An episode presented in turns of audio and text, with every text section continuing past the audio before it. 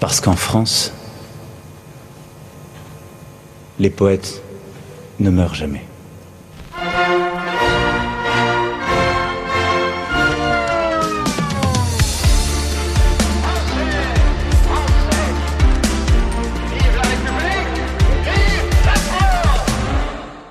Als vor fast vier Jahren Charles Aznavour gestorben ist, da ehrte Frankreich den französischen Sinatra mit einer nationalen Trauerfeier. Seine Chansons waren für Millionen Menschen Trost, Heilmittel und Halt, sagte Staatspräsident Emmanuel Macron zu diesem Anlass, um dann abschließend festzustellen, in Frankreich sterben Poeten nie.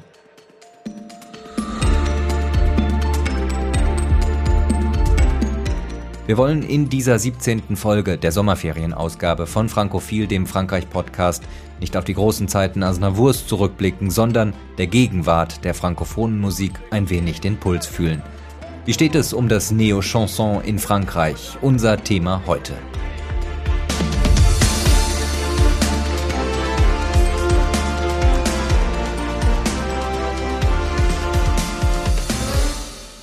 Du warst so jung und schön so hab ich dich gesehen und noch im Morgengrauen träumt ich im Atelier bei einem Milchkaffee vom Leben und der Liebe. Wir fragten nicht nach Geld, die Liebe und der Ruhm, das war für uns die Welt. La Boheme, La Boheme. 100 Millionen Platten hat Charles Aznavour weltweit verkauft, bevor er mit 94 Jahren im Oktober 2018 gestorben ist. Mehr als 1000 Chansons hat der armenischstämmige Künstler in seinem Leben aufgenommen, darunter 800 selbstgeschriebene.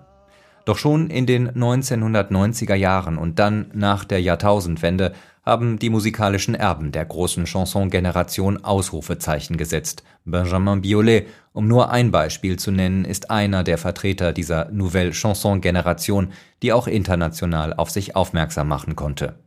Um die Jahrtausendwende hat Rolf Witteler seine Sampler-Reihe Le Pop begonnen. Mit dieser Reihe möchte der Kölner Musikjournalist Neo-Chanson-Künstler aus dem frankophonen Ausland einem deutschen Publikum vorstellen. Gerade ist die zehnte Ausgabe seiner Le Pop CD erschienen. Rolf Witteler ist heute zu Gast in unserem Podcast. Herr Witteler, wie hat sich diese frankophone Musikszene in den vergangenen 20 Jahren verändert? Ich denke, es ist vor allen Dingen für das Publikum einfacher geworden und selbstverständlicher geworden, dass frankophone Künstler in Deutschland auftreten. Es ist äh, normaler geworden äh, fürs Publikum. Und wie wichtig ist heute noch das deutsche Publikum für die französische Musikszene? Brauchen die die Verkäufe hier in Deutschland? Es kommt auf die Künstler an, sage ich es mal so. Also es äh, gibt, gibt natürlich Künstler, die verkaufen extrem viel, auch in Deutschland. Also wenn wir jetzt mit SAS zum Beispiel als Beispiel nehmen, SAS verkauft so viel in Deutschland, die kann sich einfach nicht leisten, nicht in Deutschland zu spielen, sage ich es mal so. Für andere ist Deutschland nette Abwechslung für andere, auch kleinere Künstler, kann es sein, dass es, dass Deutschland sogar der wichtigere Markt ist als Frankreich. Also es kommt drauf an. Manchmal, manchmal gefällt es den Deutschen so gut, dass auch unbekannte Künstler aus Frankreich äh, eine ganz gute Chance haben, hier ein Publikum zu finden. Haben Sie da eine Erklärung, wann gefällt es den Deutschen, wann gefällt den Deutschen französische Musik besonders gut? Kann man das sagen? Ach, das ist schwer, weil ich, weil wir uns ja auch um ich sag mal, auch wieder eine musikalische äh, Nische kümmern. Also wir, wir, wir kümmern uns ja um sogenannten Neo-Chanson, also das Chanson mit modernen Produktionsmitteln, weniger um Rockmusik oder, oder um Hip-Hop. Und da kann ich auf jeden Fall sagen, dass es A, also wenn man es ganz grob sagt, äh, Frauen leichter haben als Männer. Hat vielleicht mit einem Klischee zu tun oder mit einer äh, gewissen Projektion von, äh, auf, auf Frankreich. Ich denke darüber hinaus, dass aber für die Musik äh, aus Frankreich genau die gleichen Maßstäbe gelten wie für äh, anglophone Musik. Also heißt, es ist ein gutes Songwriting, äh, sind, gibt es schöne Aufnahmen, es, es ist interessant, es ist irgendwie ein Thema, was halt auch medial ver verkaufbar ist. All das spielt natürlich eine Rolle. Jetzt haben Sie gesagt, Sie kümmern sich nicht um Hip-Hop oder Rock, sondern eben um Neo-Chansons. Äh, wie steht es um die Neo-Chansons in, in, in Frankreich aktuell? Das ist ja eine sehr lebendige Szene. Wir haben mit bei auf the Pop 10 haben wir haben wir 16 Künstler, die die noch nie vorher auf einer anderen Compilation vertreten waren. Genau das haben wir auf Le Pop 9 schon mal gemacht. Deswegen hieß die damals auch Au Debut, also auch 16 neu, neue Künstler quasi vorgestellt. Also es ist eine sehr prosperierende Szene, die auch immer wieder neue Stars hervorbringt. Und also wenn ich bei an Le Pop 9 denke, da waren es vor allen Dingen Angèle und Pom zum Beispiel, die äh, groß rausgekommen sind später wenn ich an Le Pop 10 denke, sehe ich auf jeden Fall aufgehende Sterne. Bei, bei Emma Peters zum Beispiel, bei Edwige habe ich jedenfalls die Hoffnung, dass sie, sie es wird, bei Iona. Das sind so, das sind jetzt zwei Beispiele aus Belgien gewesen, aber ich, für mich ist das alles eins. Ist für allen, vor allen Dingen die, die, die, die, die frankophone Szene und weniger, weniger die französische Szene. Aber trotzdem kann man ja den Eindruck haben in Deutschland, dass die Zeit der großen frankophonen Stars äh, doch etwas zurückliegt. Wenn Sie haben gerade auch schon mal Sass erwähnt. Das ist ja auch schon ein paar ja, Jahre her, dass man. Zehn Jahre her. Genau. Ähm, wir hatten einen ziemlich großen Erfolg mit Cody Pirat äh, aus, aus Kanada. Deren Durchbruchsalbum ist auch schon über zehn Jahre her, also sogar schon zwölf Jahre. Ähm, ja, aber, aber erstmal machen erstmal die, diese Künstler ja auch weiter, aber just ist gerade eine Tournee von POM zu Ende gegangen und äh, die war zum größten Teil, war die meines Wissens ausverkauft in Deutschland und also es gibt schon neue Künstler, die immer wieder wahrgenommen werden. In der Breite vielleicht nicht immer so, aber vor, vor allen Dingen von einem spezialisierten Publikum. Und welche Rolle hat die Pandemie da jetzt zwei Jahre lang äh, gespielt bei der Entwicklung äh, neuer Stars? Ach, ich glaube, dass die Pandemie hat eigentlich zu ähnlichen Effekten in der ganzen Mus Musikwelt geführt. Ähm, also viele Künstler sind quasi gezwungen worden, ihr Tour, Album, ihre zeitliche Routine halt zu durchbrechen. Und das hat aber auch dazu geführt, dass viele Künstler die Zeit zu Hause genutzt haben und besonders kreativ geworden sind. Also ich finde, äh, gerade im Moment, dass die Qualität besonders stark ist und dass wir halt irgendwie vor allen Dingen für unsere letzte Compilation halt irgendwie eine, eine sehr, sehr große Auswahl an toller neuer, Musik hatten. Und das hat sicher auch mit, mit, der, mit der Pandemie zu tun. Wenn wir jetzt ganz, ganz lange zurückblicken, ähm, da geht es dann eher in den Schlagerbereich, dann haben französische Stars ja auch häufig auf Deutsch gesungen. Äh, ja. Gibt es das heutzutage auch noch? Tatsächlich, aber das sind äh, wirklich sehr kuriose kleine Dinge. Also ich habe selbst schon einen Text äh, von Fredda zum Beispiel mit übersetzt, von ihrem letzt, vorletzten Album Lounge. Gibt es ein Stück, das heißt, als wäre ich fast da. Also da habe ich, da hab ich tatsächlich versucht, das für den, fürs deutsche Publikum umzuschreiben. Gerade war die belgische Sängerin Edwige in Köln und ich habe ihr von einer ganz alten Idee erzählt, nämlich, dass ich davon träume, dass meine französische Sängerin sich nochmal den alten Hit von Alexandra dran macht, mein Freund der Baum ist tot. Und tatsächlich hat sie das gemacht und es ist wunderschön geworden und das wird auch auf ihr, ihr äh, Debütalbum kommen. Dann fällt mir noch ein, ich, Susanne, die ein, ein Duett mit einem, einem deutschen Künstler gemacht hat. Also es gibt es schon ab und zu mal. Also äh, Sass hat ja sogar, sogar mit Rammstein mal aufgenommen. Aber ich, ich weiß jetzt nicht, wer da, ob, ob sie wirklich Deutsch gesungen hat in dem Fall. Also es findet schon statt, sagen wir es mal so. Aber kommen wir dann doch äh, lieber nochmal zurück zur französischen Sprache. Welche Rolle spielt die Sprache beim Verkauf der Musik in Deutschland? Ist das eher ein Pro-Verkaufsargument, dass auf Französisch gesungen wird? Oder würden die, ja, würde das Publikum lieber französische Künstler haben, die Englisch singen? Als erstes möchte das Publikum keine französischen Künstler haben, die schlecht Englisch singen. Das hat es, solche Versuche hat es immer wieder gegeben und das merkt das internationale Publikum. Und ich beobachte auch, dass diese, dieses Vorgehen immer mehr ausstirbt. Und generell ist es eigentlich egal, welche Sprache, ob es jetzt irgendwie Deutsch, Französisch, Englisch ist. Äh, ich denke, das Publikum auch merkt, dass die, äh, dass es eine, mit in den Songs einer gewissen Authentizität begegnet. Dazu braucht man einfach, äh, einfach die, die Muttersprache in, in erster Linie. da, dazu kommen natürlich auch Eigenarten der französischen Sprache.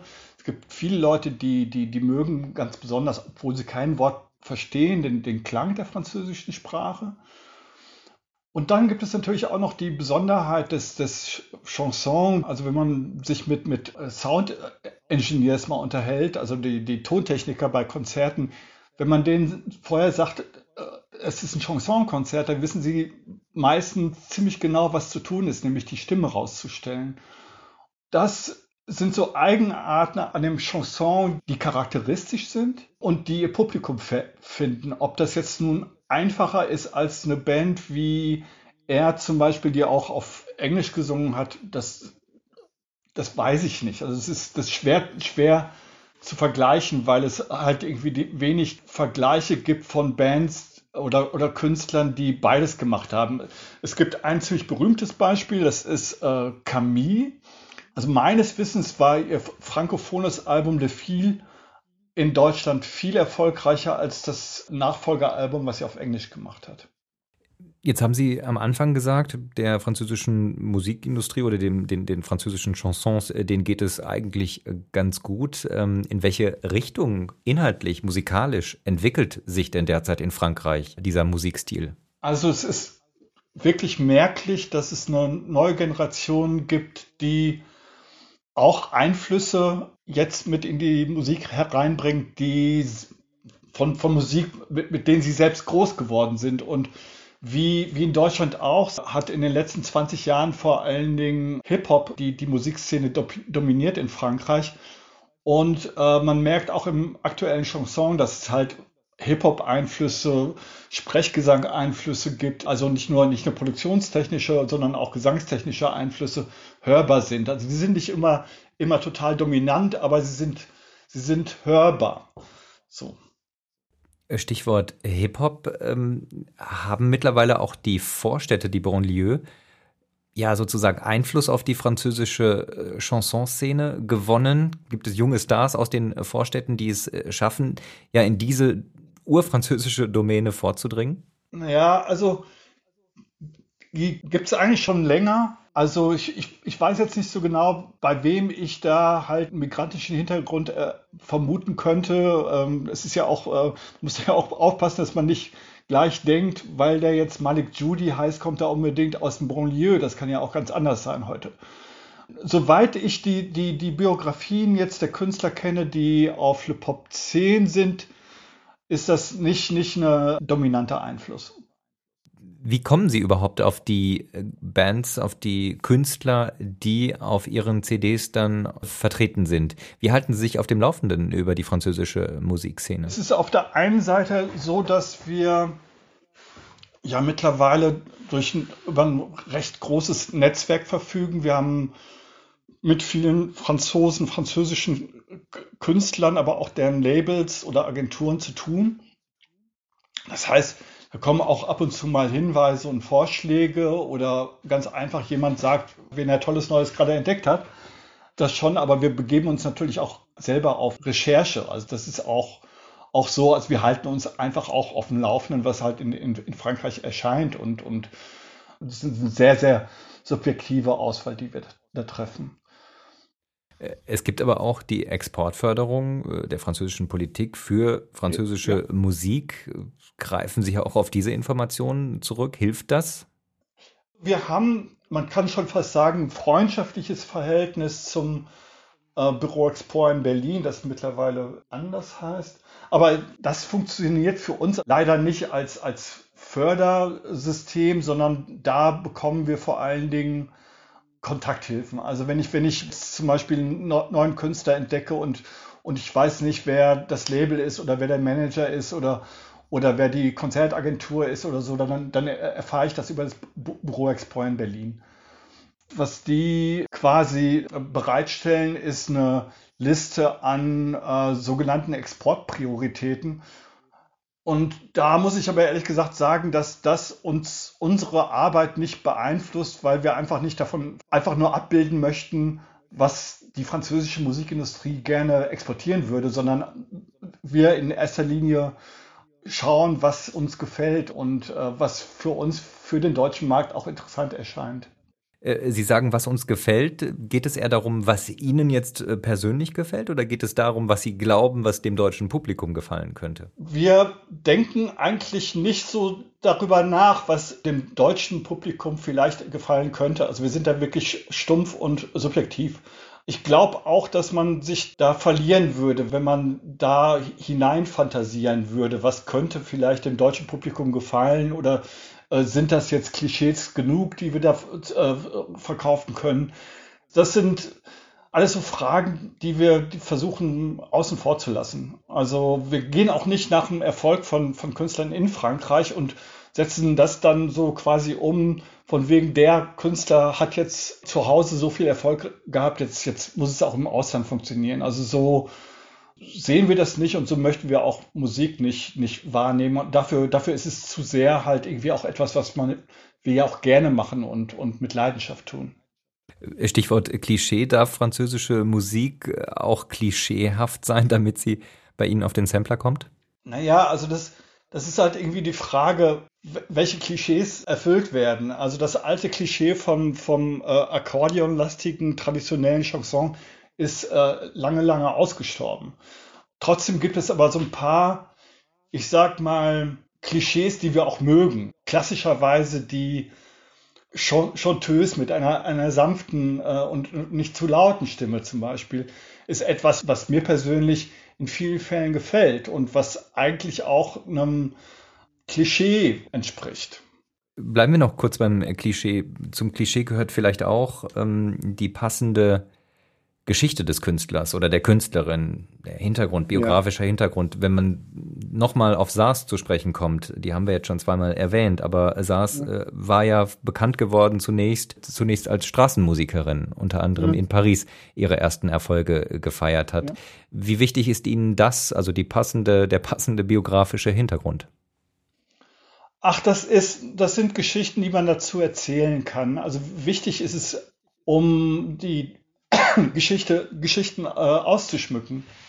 Eine interessante Biografie allein kann man nicht hören. Also das, das macht es ja nicht, nicht irgendwie per se musikalischer oder, oder, oder interessanter.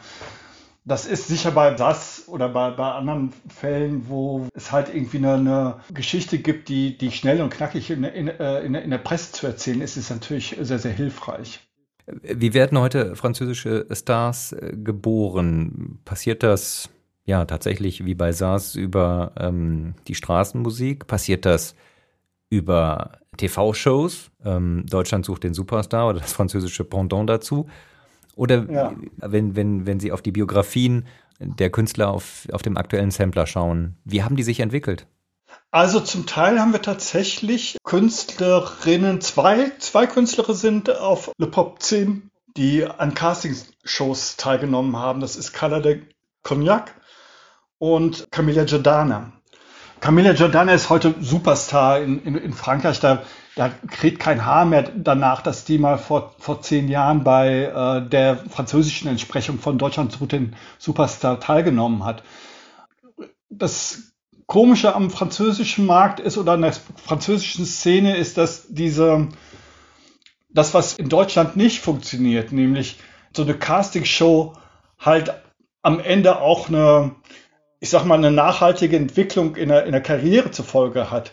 Das funktioniert in Frankreich zum Teil sehr, sehr gut. Und das hat damit zu tun, dass die Casting-Shows auch von Anfang an mit sehr guten, renommierten Produzenten oder schon, schon etablierten Künstlern aus der Szene zu tun haben, in die, die sie selbst hineinwachsen möchten. Also zum Beispiel Camilla Giordana hatte am Anfang mit Mathieu Bogart zu tun. Sie hatte mit äh, Philipp Katrin zu tun und sie hatte mit Bab X zu tun. Das sind äh, alles Künstler, die auf alten Le Pop Compilations äh, zu finden sind. Oder die wir zum Teil sogar auch, auch mit eigenen Alben herausgebracht haben. Das heißt, da versucht es halt das französische Fernsehen in Kooperation mit der französischen Musikindustrie mit Qualität, was hier in Deutschland meiner Meinung nach nicht, nicht so richtig versucht wird. Jetzt haben Sie gerade von Superstars gesprochen.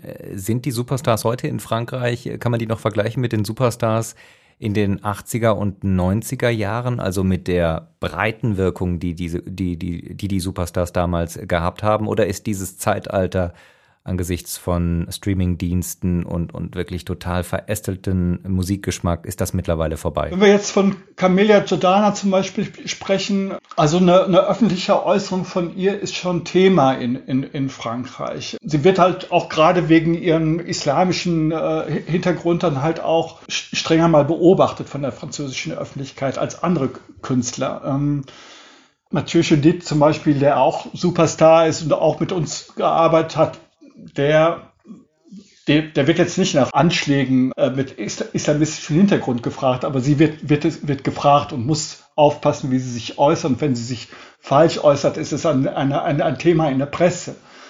Das heißt für mich, also sie ist schon so sehr im, im Rampenlicht, dass sie auch eine Nachrichtenwirkung hat, sagen wir es mal so.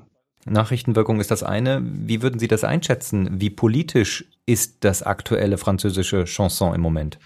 Meiner Meinung nach spielt das nur eine unter, sehr untergeordnete Rolle. Natürlich ein poetisch denkender Mensch ist selten komplett unpolitisch. Also wird er auch nicht nur Alltagserfahrungen, sondern auch politische Beobachtungen einfließen lassen in seine, seine, seine Musik. Aber es ist halt irgendwie sehr selten, dass ich irgendwas Sloganhaftes finde in der Musik oder etwas, wo ich sagen würde, okay, da möchte jemand wirklich ähm, eine, eine, eine politische Botschaft verbreiten. Das höre ich eigentlich nicht. Politische Botschaft ist das eine, wirtschaftlicher Erfolg ist das andere. Wie wirtschaftlich erfolgreich ist der, ähm, ist das Chanson im Moment? Naja, es ist, kommt drauf an, wie man so betrachtet. Also wenn ich jetzt äh, die Entwicklung von Emma Peters zum Beispiel beobachte, die, die tatsächlich in, in Frankreich durch die Decke geht, dann, dann habe ich das Gefühl, dass sich für ihre Plattenfirma Toyota jede Investition auszahlt im Moment. Und natürlich gibt es da andere, die nicht, nicht, nicht gleich wie Emma Peters innerhalb von, von zwei Jahren wirklich den Sprung schaffen von, von äh, total unbekannt bis ins ganz große Rampenlicht. Aber ähm, wenn, wenn man jetzt die ganzen Pandemie-Effekte äh, abzieht, weil ja auch viele, viele, viele Plattenfirmen heute mit, mit, mit Produktionsfirmen von Konzerten zu tun haben, dann, also wenn man diese ganzen Pandemie-Effekte rausrechnet, dann habe ich doch den Eindruck, dass es auf, dass es nicht nur künstlerisch, sondern auch wirtschaftlich prosperierend ist oder noch besser wäre, wenn, wenn es halt, halt äh, Corona nicht gegeben hätte. CD veröffentlichen ist so ein bisschen wie Facebook, nur noch was für die Alten, könnte man meinen. Äh, hat, ja. das, hat das aus Ihrer Sicht noch eine Zukunft, äh, Sampler-CDs für französische Musik, oder muss man irgendwann ähm, das als, ja, auf den Streaming-Plattformen veröffentlichen? Ja, also wir, wir bringen das ja auch auf den Streaming-Plattformen raus. Also wir haben jetzt bei Le Pop 10 haben wir zumindest bei der Hälfte der Songs auch die Streaming-Rechte. Äh, die werden so dargestellt, die Compilations als also komplett dargestellt. Das heißt, für die, für die, für die Labels, die äh, uns die Streaming-Rechte nicht gegeben haben, die äh, profitieren einfach so mit davon.